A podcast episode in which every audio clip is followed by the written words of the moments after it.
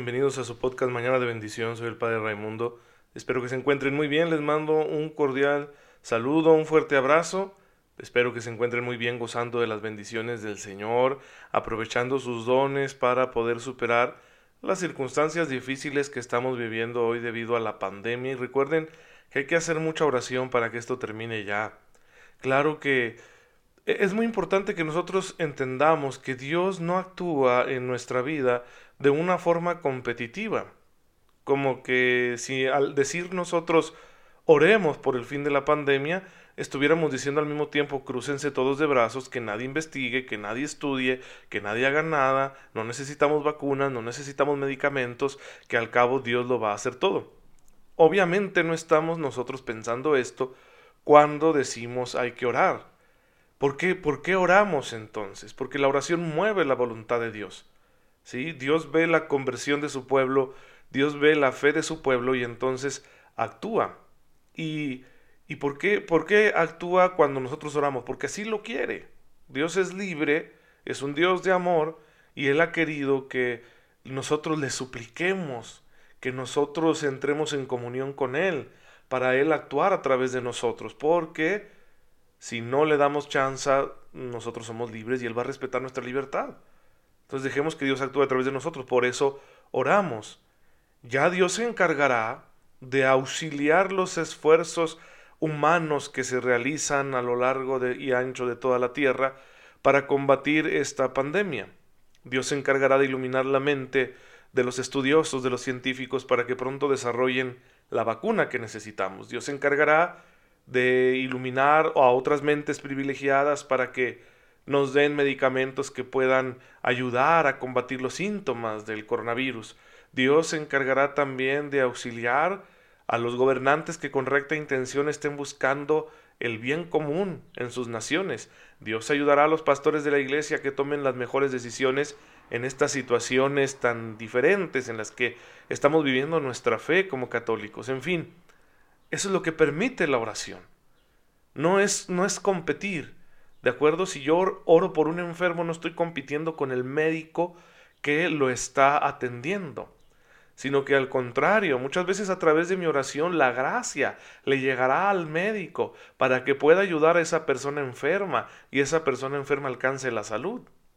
Se los voy a explicar un poquito con este ejemplo, que lo he mencionado un montón de veces y que viene al caso. ¿no? Eh, recuerdo esta experiencia con un estudiante de medicina que se graduaba, fueron a una misa de acción de gracias por, su graduación y pues al, al, salir yo les felicité y les dije gracias a Dios que han culminado esta etapa de su vida y ahora son unos médicos. Y este estudiante me respondió, ¿por qué gracias a Dios? Gracias a mí. Yo me esforcé, yo me quemé las pestañas, yo pasé muchas horas estudiando, yo sufrí los horarios y, la disciplina del servicio en el hospital, yo tuve que renunciar a un noviazgo, una vida social por poder terminar mi carrera. Fui yo el que me desvelé y el que pasé eh, hambre y, necesidad y cansancio con tal de obtener esto. Y, mucha gente piensa así. Y mi respuesta fue esta, oye, ah, qué, qué padre, ¿no? O sea, y, puedes explicarme de una manera contundente, con absoluta certeza, cómo es que tienes tú esa capacidad mental para la medicina? ¿Quién te dio esa coordinación ojo-mano para que te convirtieras en cirujano? ¿Quién permitió que tuvieras una familia que te apoyara en el transcurso de tu carrera? ¿Quién te dio la oportunidad de haber nacido en el siglo XXI donde la ciencia médica se encuentra tan avanzada y hay muchas oportunidades para estudiarla? ¿Quién permitió que la sociedad eh, fuera benevolente con los médicos y entonces te ayudara con una beca para que terminaras tu carrera? ¿De dónde viene todo eso? Caramba, ¿sí? Pues del, del Dios providente que ha creado todas las cosas. Él es el que nos permite ¿sí? ir desarrollándonos cada vez más, nos permite generar y aprovechar las oportunidades. Mala obra si no la hubieras aprovechado y no hubieras hecho algo bueno con tu vida. Qué bueno que aprovechaste el don de Dios, pero sigue siendo un don de Dios. Entonces sí, gracias a Dios que eres médico. Dios no está compitiendo contigo. Qué bueno que libremente aprovechaste lo que Él te da. Pero de que Él es la fuente, está clarísimo. Él es la fuente.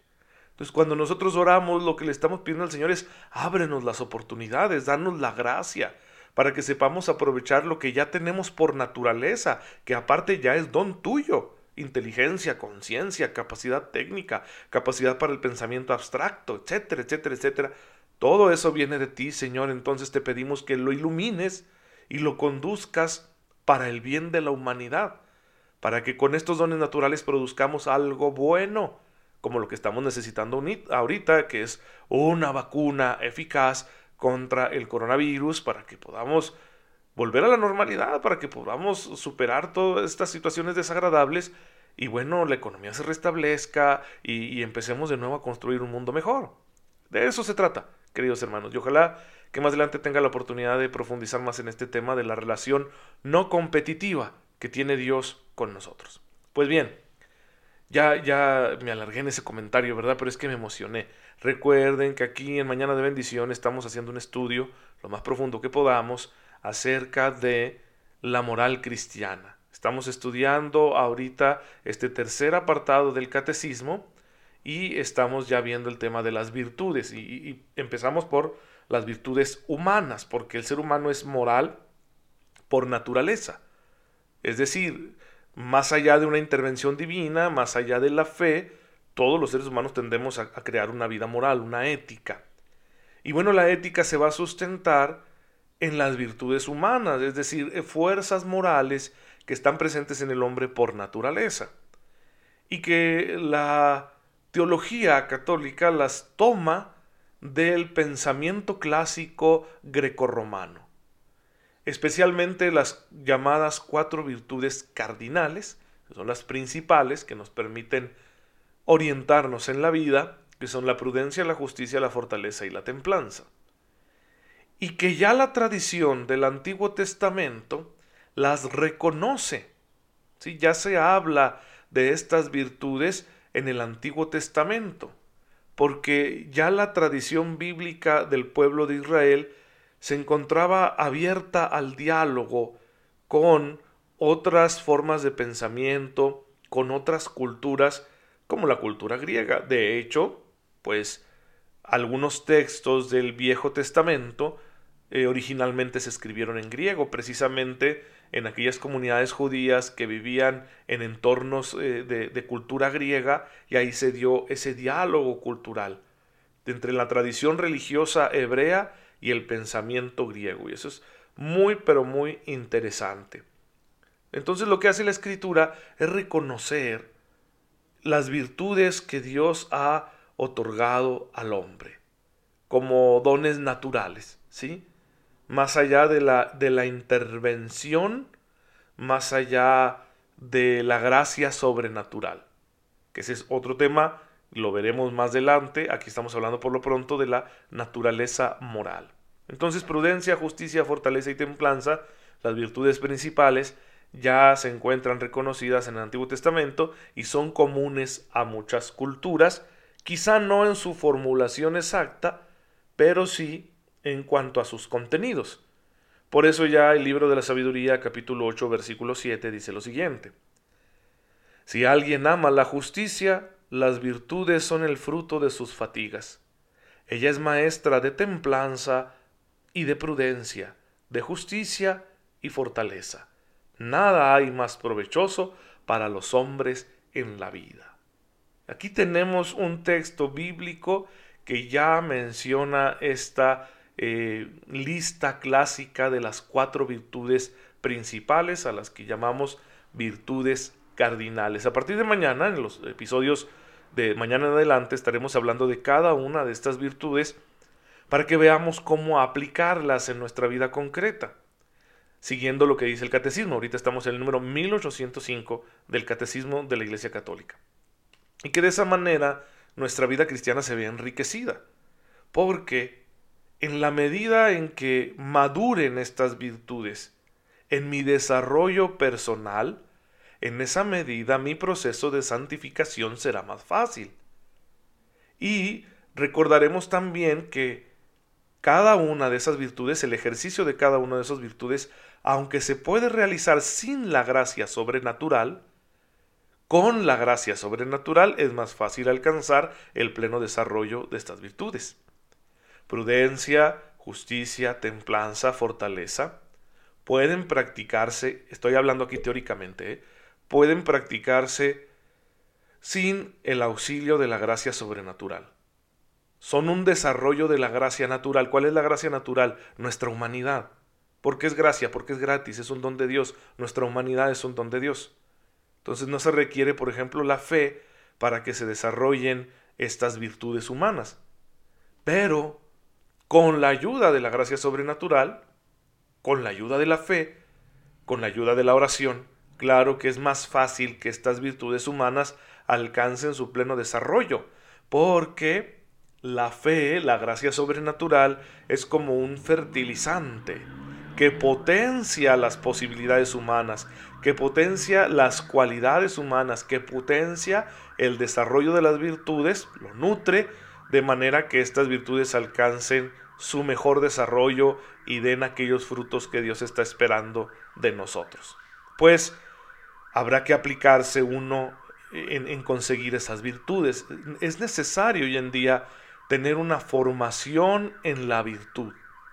Es necesario aprender a cuidar nuestra vida humana de tal manera que nos volvamos personas virtuosas. Y, y, una persona virtuosa no es un santurrón, no es una persona que pretende ser buena sino es una persona que se fortalece de tal manera que se vuelve confiable en la sociedad. ¿Quién, es la persona virtuosa? La persona virtuosa es aquella que tiene en orden su vida. En, en los aspectos mm, fundamentales tiene orden en su vida, tiene un proyecto, tiene un sentido, su vida posee una orientación, es dueño de sí mismo, no se deja llevar por los impulsos, tiene los recursos necesarios para cuidar de sí mismo y de otros, es responsable.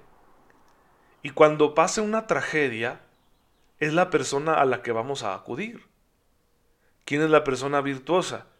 Es aquella que cuando en la familia ha habido una pérdida por el fallecimiento de un ser querido, y entonces la familia se encuentra en crisis, y a lo mejor, no sé, el que murió era, era un hombre casado, ¿no? Y la esposa pues no tiene cabeza ahorita para arreglar asuntos y los hijos más pequeños están sufriendo mucho, ¿verdad? Este, no, no, los, los padres del que murió son ancianos, no tienen la oportunidad de, de arreglar todo lo, que se descompone cuando muere alguien en la familia. Entonces, ¿quién es la persona virtuosa? Pues es el, el, hermano de este hombre que falleció, o es el cuñado, o es, eh, eh, no sé, la hija mayor que es profesionista y que tiene una vida ordenada, y en la que nos apoyamos los demás para que se arreglen los asuntos que se desordenan cuando muere alguien. Y ella se va a encargar de ver lo de la funeraria y va a tener la cabeza fría para tomar algunas decisiones y, va a decir, bueno, hay que ver también lo del testamento, qué ropa vamos a llevar para que le pongan a mi papá y en la funeraria, de qué hora qué hora vamos a velar, tengo que ir a hablar con el párroco, etc. Esa persona que conserva su entereza a pesar de estar sufriendo, esa es la persona virtuosa. Eso es lo que tú y yo debemos aspirar a ser, para que cuando el mundo a nuestro alrededor se desmorone por alguna u otra razón, ahorita mucha gente siente eso, que se le desmorona el mundo por todos los detalles negativos que nos ha traído el coronavirus, pues tú y yo debemos ser esa persona en la que los demás confíen porque permanece en calma, porque no pierde la cordura, aunque también está sufriendo las consecuencias de esta situación, y que puede tomar decisiones buenas para solucionar la, situación. Esa es la persona virtuosa y eso es lo que tú y yo como cristianos tenemos que aspirar a hacer y por eso es muy importante que le dediquemos tiempo al estudio de las virtudes humanas y luego después de las virtudes sobrenaturales llamadas también teologales. Pues bien hermanos, hasta aquí la reflexión. Antes de terminar, quiero invitarles mm, a que se den una vuelta por una, una página que pueden encontrar ustedes en Internet, que al mismo tiempo es una plataforma para la distribución de servicios como el que yo presto, que es un servicio que se llama, con términos modernos, de podcasting, que es pues básicamente un audio, básicamente es un programa de radio, pero en un sistema diferente. y que también es una aplicación que te puedes bajar a tu celular. ¿sí? Se llama SoundCloud. S-O-U-N-D, como la palabra sonido en inglés, y luego C-L-O-U-D, como la palabra nube en inglés. Básicamente significa nube de sonido. Este concepto de la nube es tener un espacio en Internet donde tú puedes subir contenidos y en este caso se trata de sonidos, de audios, de, de podcasts. Entonces, SoundCloud es la plataforma que a mí me permite prestar este servicio. Ahí almaceno todos mis audios, ahí les voy dando orden. Ahí está Mañana de Bendición en todos sus episodios, que no recuerdo cuántos son. Ahí están muchas homilías y otro tipo de reflexiones en este formato de audio que ustedes pueden encontrar. Pásense por ahí. Ustedes busquen ahí en el, Google, busquen SoundCloud, entren y al entrar busquen Padre Ray. Y ahí van a encontrar mi contenido. Dense una vuelta, escuchen, comenten, compartan, porque esto me permite a mí acceder a mejores opciones de producción y de almacenamiento por parte de la plataforma de SoundCloud.